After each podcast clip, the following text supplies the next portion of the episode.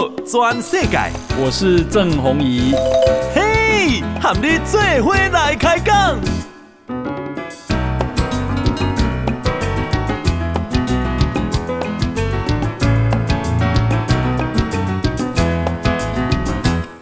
欢迎收听《宝岛全世界》。呃，我是代班主持人石板明夫。呃，今天非常高兴，我们请到了呃，民进党不分区立委参选人王义川，王大哥。义川大哥，一川兄你好。哎，石板明夫老师好，各位大家好。嗯，这个一川兄是等于是最近这几个月中突然之间在这个政论节目里边爆红的，而且呃呃，这个我我因为我来台湾是最近这三四年的事情嘛。所以，在我在我之前，其实我听过听过王一川这个名字，但是在电视很少见到。对突然之间，这半年是发生了什么？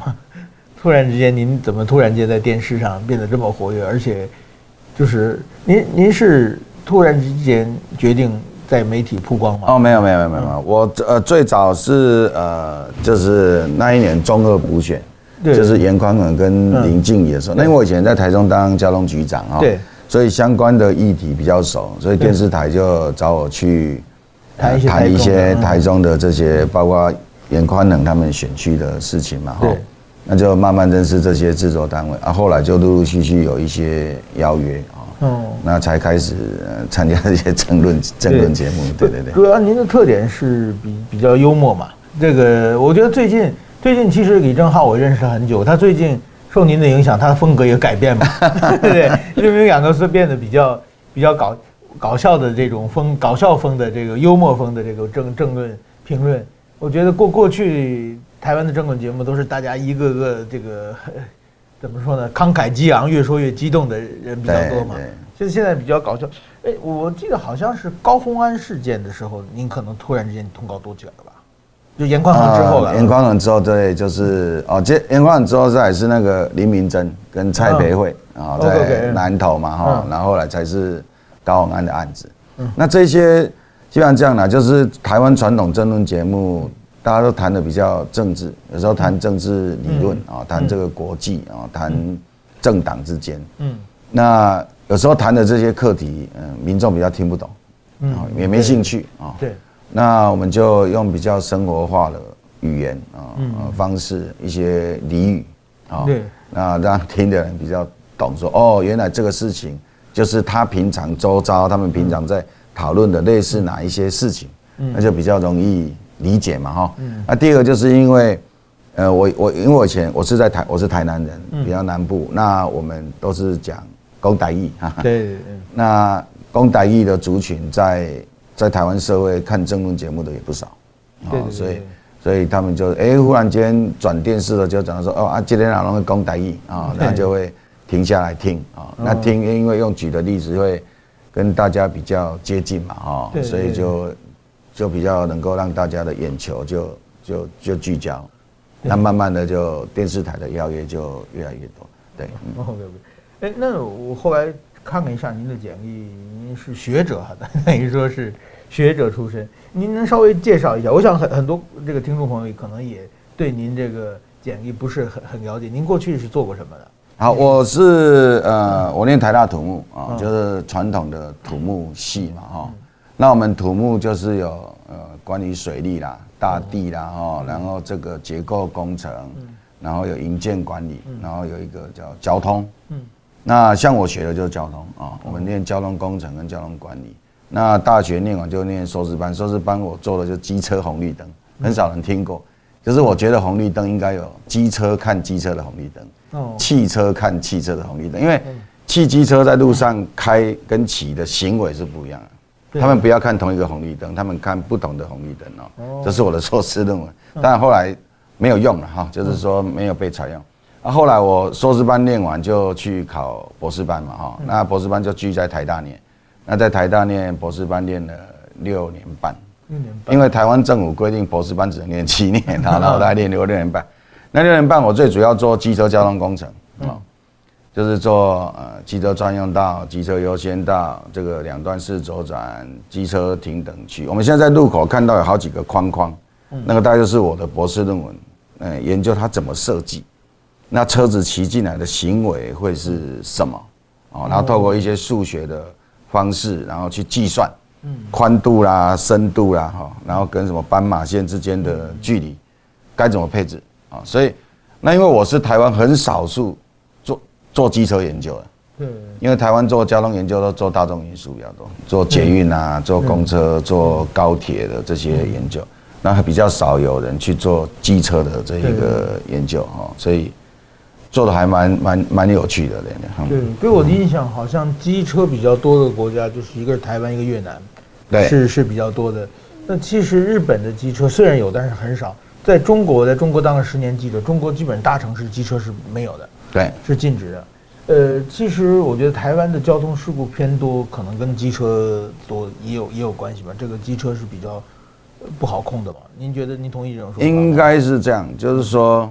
其实我常我在我做研究，我发现机车是很守规矩的。这句话蛮多人不认同。就机车为什么守规矩？我们做车流观测，我们发现骑机车人啊，他的眼睛啊会对着地上的线骑，他会在骑在那个线的两边。所以你如果给他一条线，骑机车人是很乖，就会依附在那个线，就是骑车人的行为啊。那因为我们的道路设计啊，啊，这个又要讲到说，台湾学交通大概都是从美国回来的。嗯。那美国是小汽车文化，对，所以我们的道路是以小汽车为主的设计，所以各位看到我们的车道配置就是汽车道、汽车道、汽车道，剩下不要的，通通给机车跟公车，就叫机车跟公车通通到右边去，那中间那几个车道要给汽车走，所以才会地上喷进行机车。可是台湾最多的运输工具是机车，那我们为什么不是反过来以机车为主的设计？那汽车是？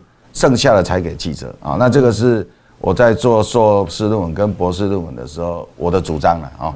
当然，大部分的学者不是很支持这个这个说法，所以我们后来就想说，那至少让机车的行驶能够呃安全一点。对。好，那那你说，哎，机车事故很多，因为机车的数量是汽车的两倍多啊，所以机车比较多啊，所以机车相对事故会比较多。可是你如果去把它除以机车的数量，它未必就是就是比较多了哈，所以这个大概数字不一样。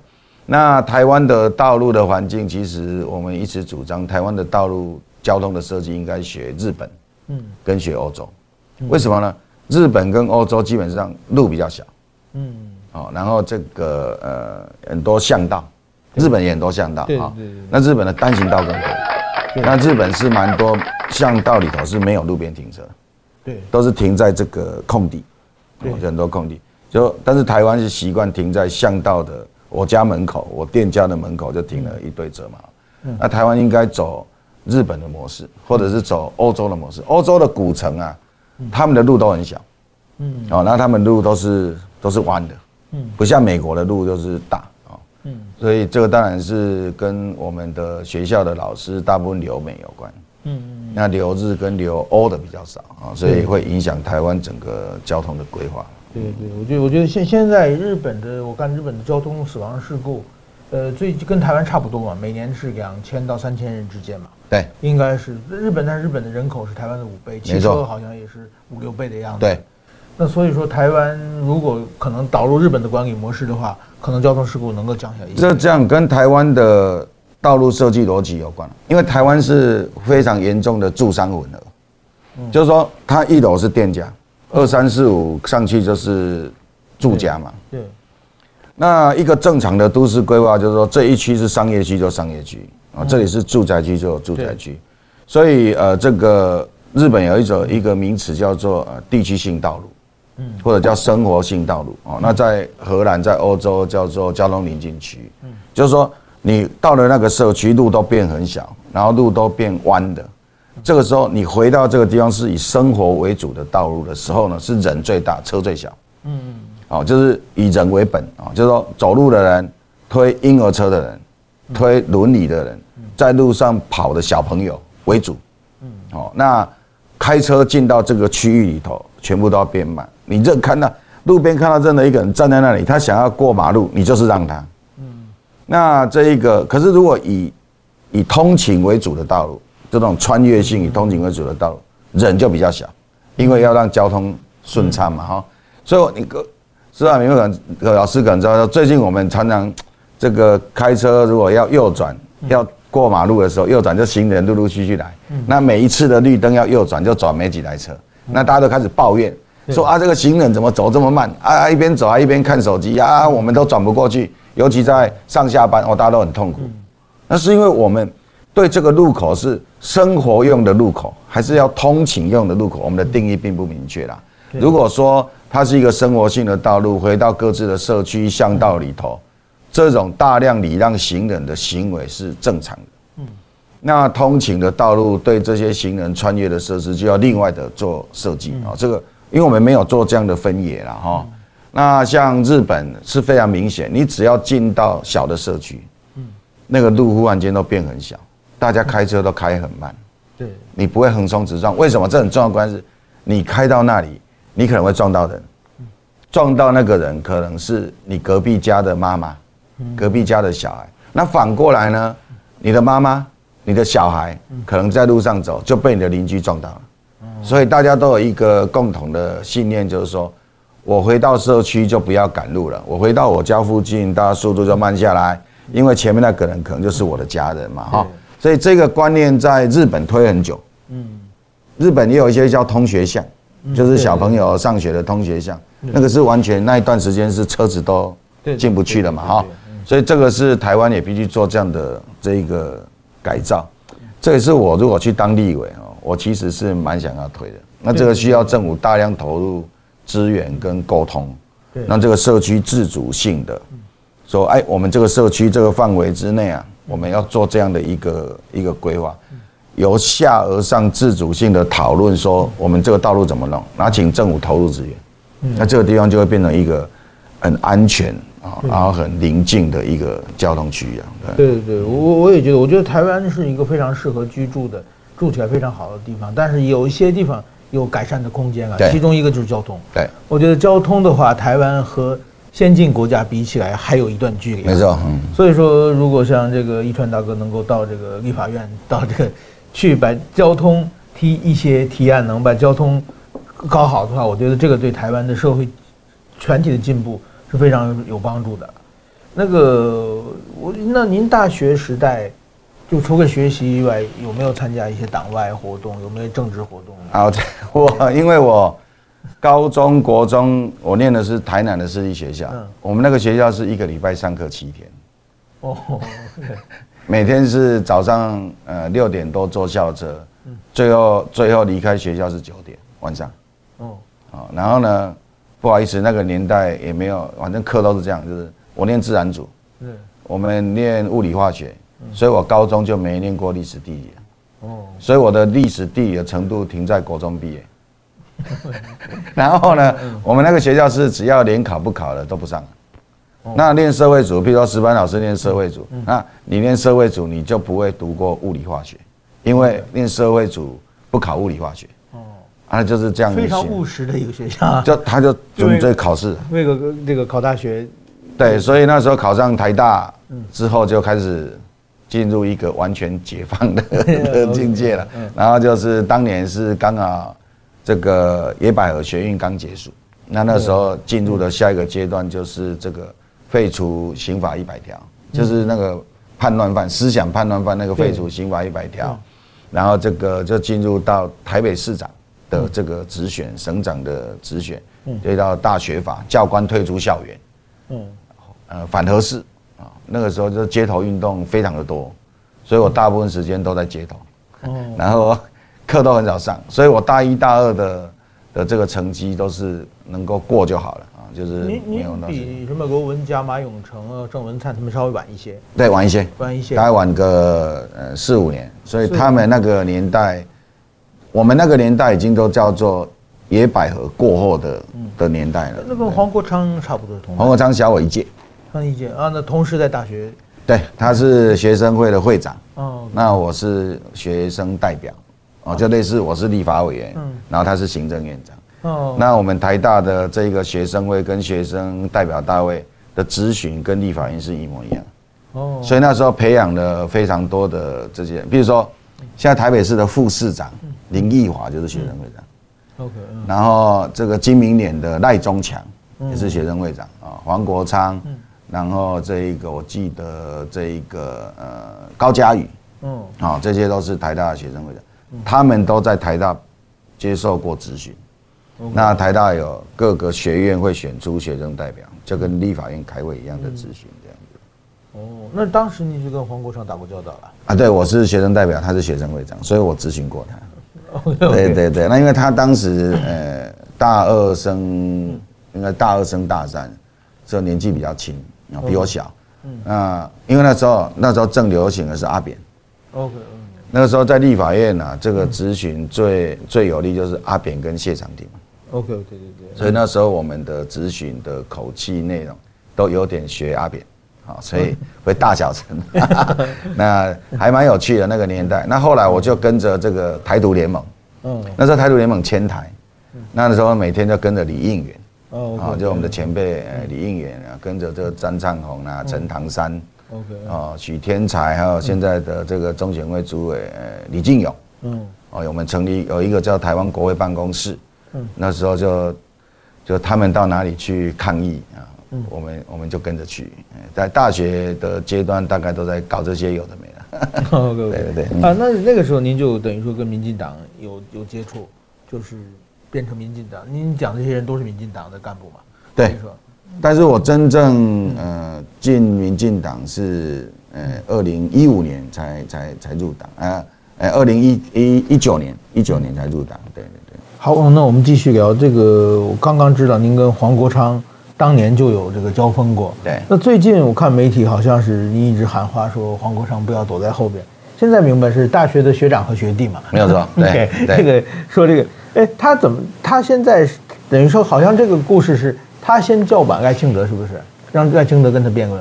对他，他很喜欢找人辩论啊。他当时二零一九年啊，就是呃国民呃国嗯。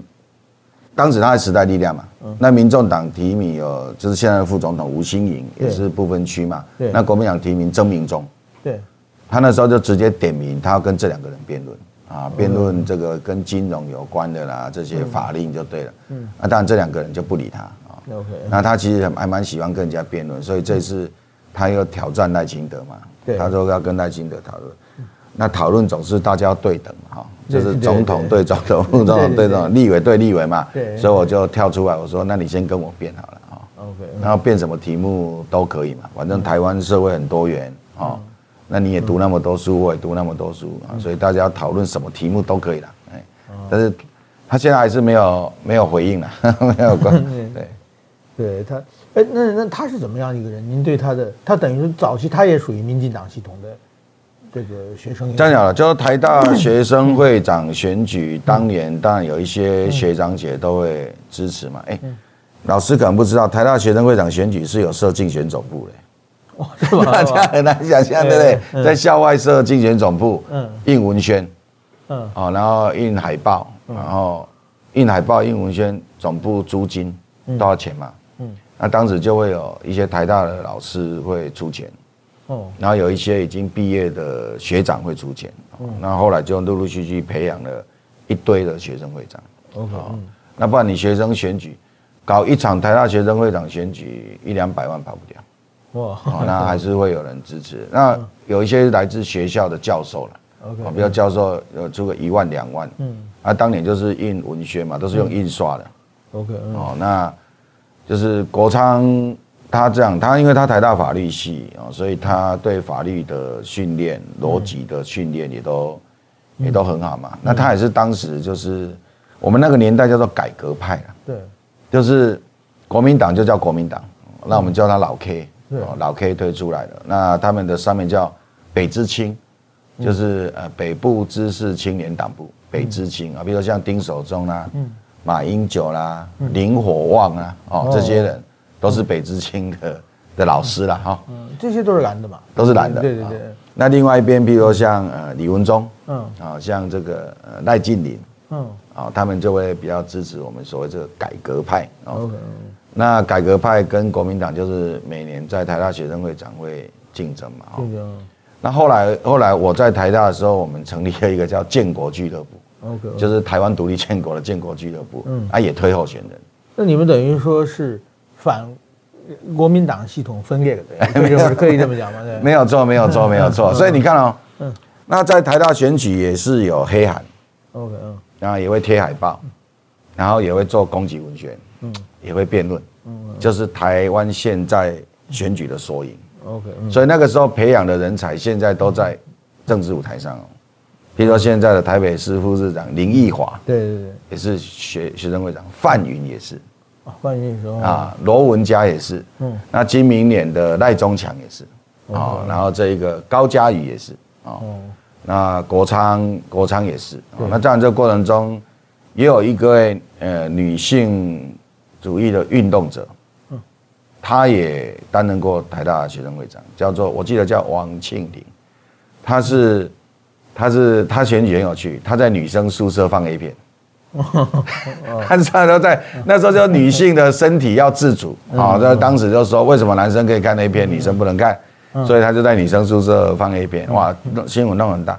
那我们在选举的跟他最大的差别是女生宿舍我们进不去，所以女生宿舍很多人在那边看。那当然这是一个讨论啊，一个冲破这个禁忌嘛，哈，冲破那个威权。那那时候就开玩笑说，那女性候选人比较容易当选，因为女女生是可以到男生宿舍，OK，那男生是不能到 女生宿。那个时候还有一个蛮有趣，就是。虽然改革派跟这一个国民党都会提人，那后来就出现一种叫地方派系。哇，那台大学生会长为什么会有地方派系？就是宿舍，嗯，宿舍的，就是说，比如说男生第一宿舍会有一个这个宿舍的社长，哦，这个宿舍社长，那因为他跟宿舍很熟，每一个人都认识他，那可能一栋一个宿舍里头就比如说有一两千人，哦，好，然后这个宿舍都连在一起嘛，就第一男生第一、第二、第三、第五、第六、第七这些宿舍。那就会形成一个说，哎，选这个人才会帮我们住宿生争取权利。OK，啊，那个我们就定位为叫地方派系。那台大也曾经地方派系当选过。那这个地方派系后来说，其实我是国民党。你看，所以这个跟台湾社会蛮像的嘛，哈，就是有些地方派系他有呃地方的庄脚，然后最后就说，其实我是国民党。哦，所以当年在台大的这些故事。其实现在在台湾社会都一一出现。那你说那个分裂，后来就跑出像台联，对，嗯，对吧？就台联嘛，哈。然后，呃，国民党就是跑出了呃新国民党连线，跑出新党，对，啊，跑出亲民党，对，哦，那这个这个在台大都陆陆续续上演过了哈。所以这是蛮蛮有趣的一个过程。所以当年国昌老师也是参与其中了哈。对，嗯。不过我我我。当然我知道黄国昌这个名字就是太阳花嘛，但我当时是在在这个中中国呃当北京当记者，那台湾的太阳花闹得很大的时候，然后我就关心台湾的政治，看到了柯文哲和这个黄国昌的名字嘛，然后这两个当时给我的印象是这个反对服贸的急先锋嘛，对，现在这两个人好像都在接受这个服贸嘛，这个仅仅过个十年，我觉得这个变化很大，嗯，对这点您您您怎么看呀？呃，国昌在太阳花学运服反服贸之前，大家是不认识他的。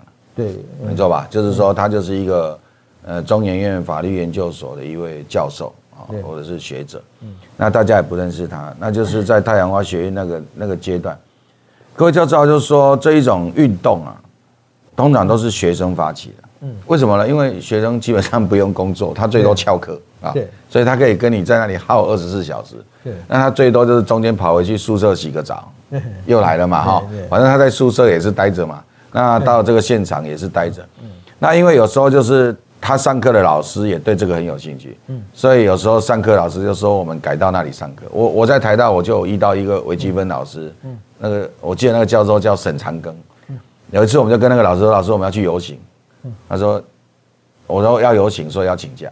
他说你们要去参加什么游行？那就跟他讲。他说哦，那一天我也要去游行，所以 就是 这个教授学生在那一个是一个很重要的场域嘛。哦，那彼此就是跟社会连结的一个过程。嗯，所以国昌老师是在那个时候以教授的身份跟这些学生，就是在讨论这个服贸的课题嘛，哈。”那后来柯文哲，因为柯文哲上班的地点台大医院，走到立法院大概三分钟，OK，所以他常常上下班也会经过嘛。那因为他讲话又很辛辣，他常常在自由时报上面投书嘛，所以有时候他到大家就就就会让他讲话，讲他的观点。所以他们两个是在那样的情境之下塑造出来的嘛。对对对。好，那塑造出来之后呢，他们当年讲的言论，把这个开放服贸所有可能遇到的威胁啊，这些冲突都讲得很清楚了。嗯，那现在又反过来，就是说，哎，其实服贸是可以的，就是只要那个监督条例弄好啦，什么什么，又回去绕那个圈圈。这个有点像这个呃六四天安门事件啊，六四天安门事件也塑造了几位这个这个人士嘛。如果这几人现在跑出来说，他支持习近平。他他他觉得中国是民主的，啊，他觉得是这个，那大家不会很错乱吗？那个这个当时给我的印象是，好像是这个这些黄国昌他们冲在最前面，反而民进党当时好像没有，他没有让民进党过于哦对过度参与嘛。这个是这个是民进党呃跟学生运动跟社会运动很重要的一条一条界限。嗯，就是说。我们以前在学校做这些运动也是一样，其实民进党不太敢他大拉拉的进来协助，那就是让学生教授站在前面嘛，哈。对。那政党在后面做必要的支援。对。什么叫必要的支援？我举一个例子，必要的支援就是有人送了十箱水来，那个就是必要的支援。对。有人送了一百个便当来，就是一个支援哈。OK。但是，但是就是说，这个太阳花学院也是一样，在当年那个场域，基本上就是以学生跟教授。OK 啊为主，那包括一些啊，我记得是台大经济系有一位教授叫像郑秀林吧，哈，那他也提了很多跟跟 ECFA 啊，跟这个服贸货贸的一些论述给大家听。那这时候的民进党其实在这里头就提供，比如说政策上的支持，哦，那并没有什么民进党的政治人物站上那个舞台，因为那个情境是这样，就是说当一个政治人物站上那个舞台。然后去阐述所谓民进党的政策是会被讨厌的，对对对，就大家会觉得说，哎，这是我们这个学生、教授、社会人士的场，怎么那个立委那么讨厌站在那里啊？什么秘书长、党的秘书长站在那里，大家是很讨厌。这是民进党对社会运动蛮大的坚持，所以有时候办活动叫做什么民进党大队，都走在很后面，他不会冲在最前面。哎，当时您您太阳花的时候，您是在做的时候还在？我在学校，还在学校啊？对，我在嘉义 嘉义教书。那因为太阳花那个时代又遇到县市长选举，OK，哦，就是柯呃对柯文哲选台北市长嘛。那那时候我是在台中帮林佳龙，嗯，在屏东帮潘孟安，OK，然后在这个嘉义帮这个张花冠，哦，啊，对那个。那个年代是基本上就是学校教书，然后其他时间就是在帮忙这些候选人。你一个人帮三个？对，一次帮三个。对啊，是这今天去这里，明天去那里，后对，然后帮他们写交通的白皮书。哦，OK。那必要的时候帮他们开开记者会这样子。对对对。然后第二年您才加入民进党的时候？呃，加入民进党是这样，是二零一八年民进党县市长选举输得很惨嘛，哈。那台中市因为卢秀恩当选，所以必须要补选。嗯，那补选当时在这个党中央考虑的时候呢，就决定征召我，因为那一区的选票是七比三。嗯，国民党是七成，哦，民进党是三成嘛，哈。哦，那其实很难选啊，所以当时呃，民进党就找了这个佳龙秘书长说，可不可以要我去选啊？嗯。那我当然考虑完之后说好，那我就去。其实我从头到尾，我那个场选举只有四十三天。OK，那你要我们做选前哦，就选举前做民调，嗯，知名度哦，就是说打电话去给选民，我那个选区的选民知名度说，你认不认识王一川？嗯，你知道我的知名度多少吗？三成。三成啊！我在台中已经当交通局长当四年了。哦。然后我在选区的知名度是三成。啊，当然选完选票大概四成，哦，是是还蛮蛮多的了哈，但是就是那个选区基本上很艰困。那因为要要要选，所以当时民进党征召的时候，就是在那个时候才入党。OK，哦，因为之前我基本上大概就是一个学校的教授嘛，哈，所以大概就还那时候还没有加入民进党。对，如果现在做民调，知名度九成应该没有问题。对对，嗯。那个呃，然后我最最近是我的这个脸书基本上被刷屏的那个抢救王一川大兵，这这个这个故事是怎么怎么来的？这个抢救王一川大兵这样，就是我们过去在讨论不分区立委，各党提名三十四个提名完之后，就互相讲说，哎，那你里面哪几个是黑金，哪几个是正二代？哪几个是政治酬庸，就彼此互骂。对，那大家都忘记了，像民进党的第一名是一个啊，就进监基金会的执行长，专门做儿童交通安全。那第二个是沈伯洋，专门做这种民民民防哦民间国防，大家能够自主防御的这一种专家嘛，哈，要认知作战。那大家都不去看这些优质的名单，都在看里面哪一个不行，哪一个不行。那我们在投票的时候啊，就是啊，我就支持民进党，所以我就投民进党。啊，我在投民进党的时候，我也没有看民进党是哪些人啊。那投国民党也没有看国民党是哪些人。所以，我们这个运动第一个目的是要激起大家。回头去看名单，嗯，因为我们有信心，民进党的名单会赢啊。嗯，看完民进党的名单，大家会投民进党啊，这第一个。那第二个当然就是说，选战的过程当中需要大家兵分多路嘛。那现在就是赖清德总统一条啊，这个萧美琴一条，嗯，那各区域的立委在各自的选区里头又一条线嘛，哦，那蔡英文总统也是一条线啊。那我们就想说，那我们就开另外一条线，叫做不分区立委参选人的线。那就几个朋友讨论完，就说那就拿王一川出来当标靶啊，然后就大家就锁定他，然后呢做了一些整合的行销。那其实我们这个运动，另外接下来我们，比如说我们也会介绍，比如说这个万老师，麻辣鲜师的这个万老师，对，哦，他是排十二名，对。那我们也会介绍沈博洋，哦，也会介绍呃林月琴，在不同的场合让大家认识民进党的不分区的这个候选。那这个运动是由下而上，这个运动其实跟大家坦白讲，这个运动党中央开始一开始是不知道，哦，就是我们这样一直弄，一直弄，一直弄，弄到党中央也觉得说，哎，这个还是一个蛮新奇的的打法了哈。那当然选战后期，我们就会去看哪几个选区啊，互相抢救啊，他们救我啊，我来救他们这样子。嗯，好，那么我们继续聊一下这个不分区名单啊，这不分区名单等于说。当时您您讲的这些啊，比如说当时沈博阳，我我也很多很熟了。但沈博阳排名第二，对不对？对。如果抢救沈博阳，这个大家没有动力嘛？大家觉得你第二安全名单嘛？对，对不对？基本上，那您这是属于实际上是十四名，但是说男女保证名额是。他是这样，但是我们的规定是这个男女要交叉配啊。对。就是说一个女的叫一个男的，一个女的一个男的嘛。那我是男生的第八个。所以跟我同步一定有一个女生的第八个，OK，好，那因为民进党把女生排第一个，好，所以就女生就是一三五七九，嗯，啊，然后呢，到我前面那个第八个，它其实就是十五，好，它就是变成十五，女生的第八格就会是全部排名的十五，那我是男生的第八格，所以我就是实际上的十六，OK OK，好，那你如果用十六除以三十四，嗯，啊，十六。除以三十四是百分之四十七，百分之四十七。好，那百分之四十七，那民进党过去的四十七其实投出来啊，嗯，因为加上一些小党一趴两趴扣掉以后，四十七换算回来大概就四十，就民进党政党票要到四十。那民进党上次的政党票是三十四，所以三十四到四十就要多百分之六。OK，那百分之六大概就是一百万票，一百万票。所以我的任务就是帮民进党冲这。一百万票，所以是一百万票来来抢救王一川。那我的当选就代表说，民进党在这一次的这个不分区里头占了三十四分之十六。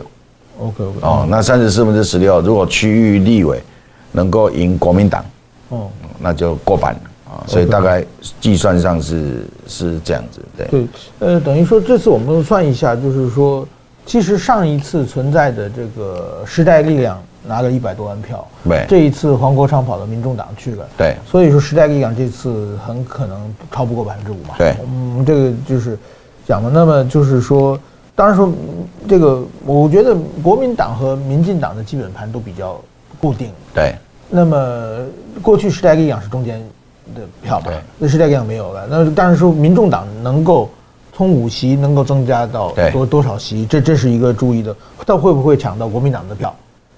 现在按照柯文哲他天天攻击民进党的作战方式，估计民进党票他是抢不到的。对，浅绿的票基本也没有。没错，对，嗯。那也就是说，呃，其其实某种是一个超级危险的地带呀。对。但是说也是有可能的，这个也并不是完全不安全名单嘛。但选举就是设定目标嘛，哈。对对对。那往那里一直一直挺进嘛。那如果说如果说就是很安全排在那里，那你可能就不用动了，就不用等等一月十三开完票嘛。那对我来说就是，我就继续往前，那继续往前慢慢挺进。这个过程中，也顺便要去拉抬这个民进党一些五五坡的选区，比如说民进党有一些选区，它可能跟前一个跟国民党候选人现在已经拉近，剩下百分之五，嗯，百分之三。那我们就重点集中在这些选区。哦，让这些候选人的这个支持度能够再往上拉一点点，那也许他就过关。那这个是互相加成的一个效果。那因为我们去冲政党票，也可以帮忙冲总统票。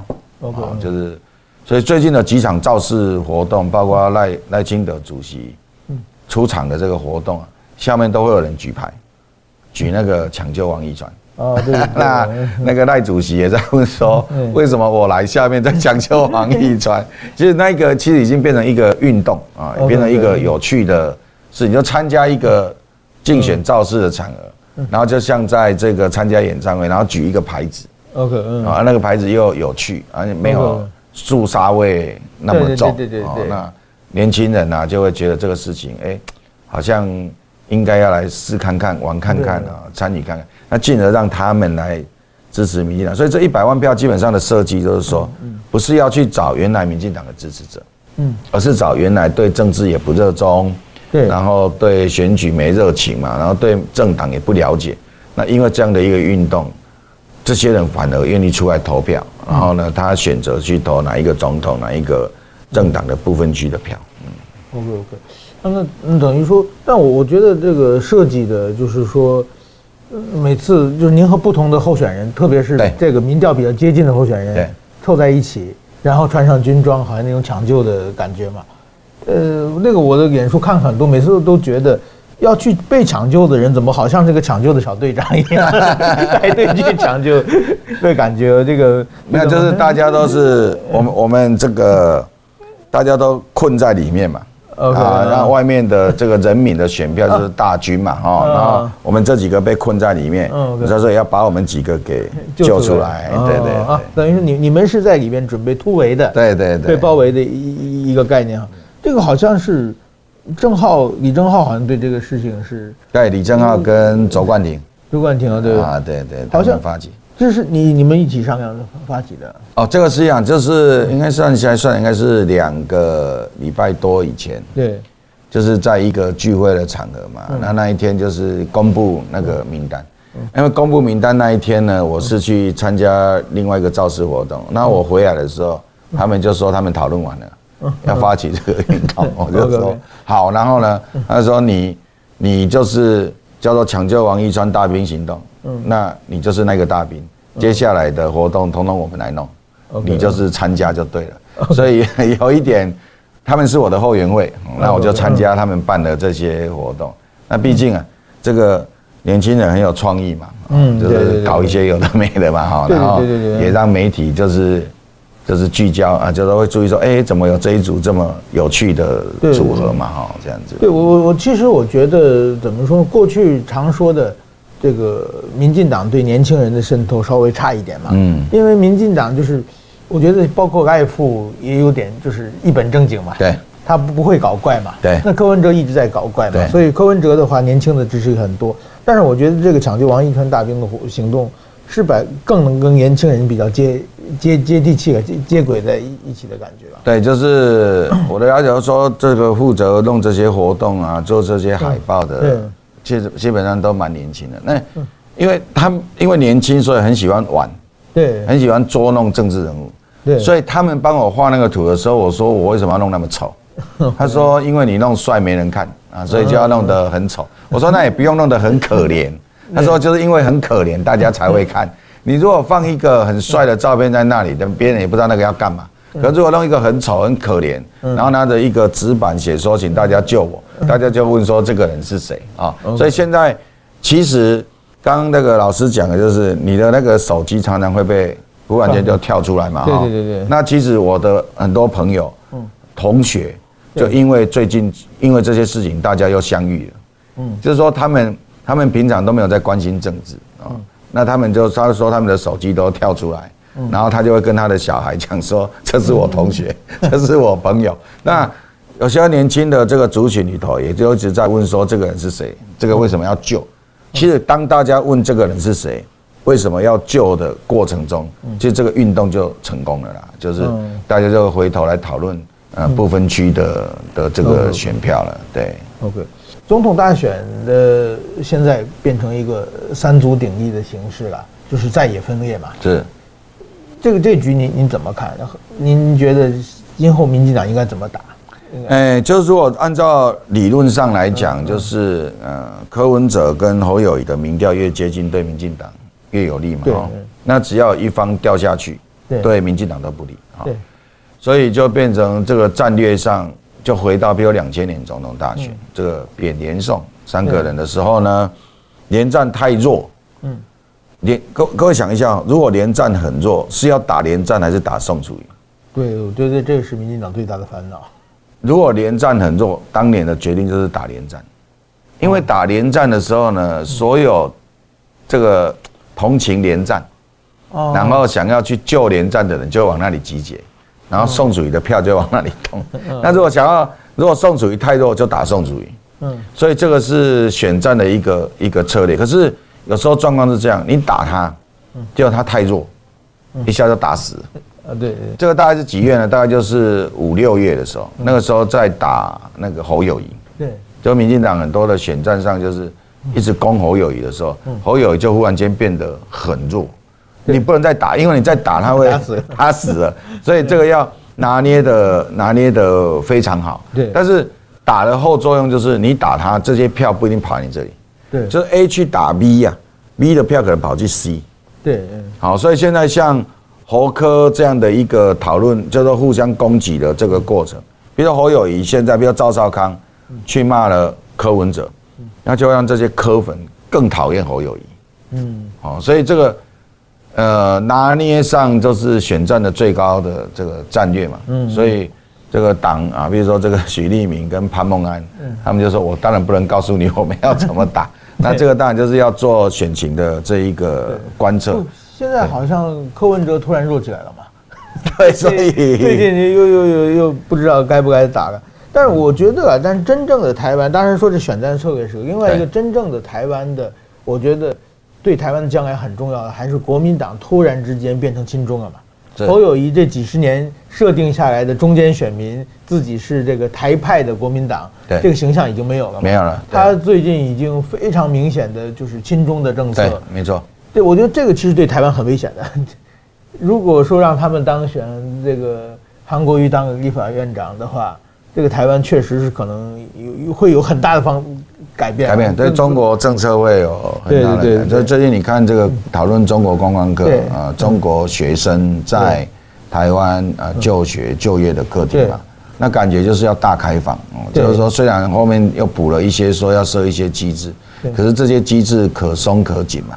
对。哦，那你说开放中国学生来台湾，那你说一年一开始可能来个两千人，嗯。那后来变两万人。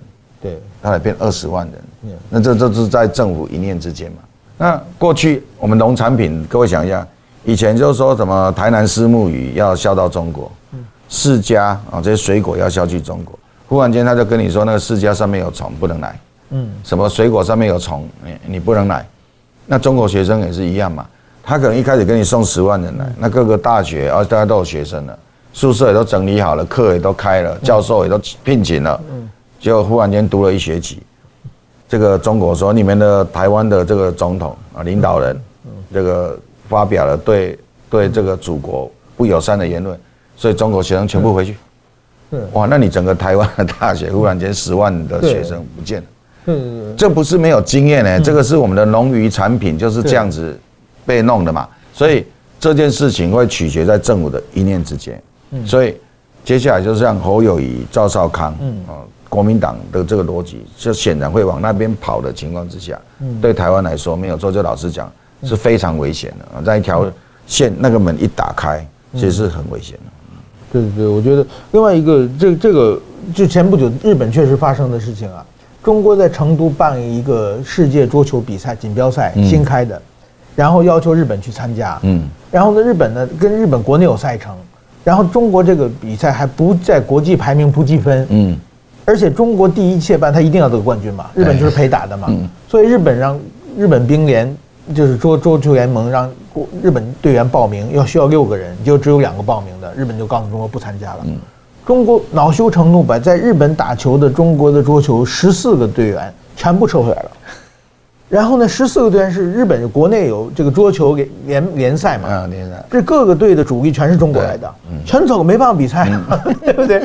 所以说日本最后参加了，就是你这是完全两回事嘛。对。但是说你只要不听我的话，不给我面子，没错。然后我就收拾你。对。所以这个是中国，我觉得台湾确实要小心这、嗯、这一点啊。没错。那那您今后就是说，基本上您今后活动就是到全台湾各地去。参加这个抢救王一泉大兵活动，对，就是有候选人邀请啊，那候选人邀请就就去啊，就是现在的时间几乎都是大家的了啊，就是不会有个人的时间啊，除了这个礼拜一要到学校上课以外，其他的时间基本上不在电视台，就是在造势活动哦，好像那个艺人一样，发通告就去，这种感觉了。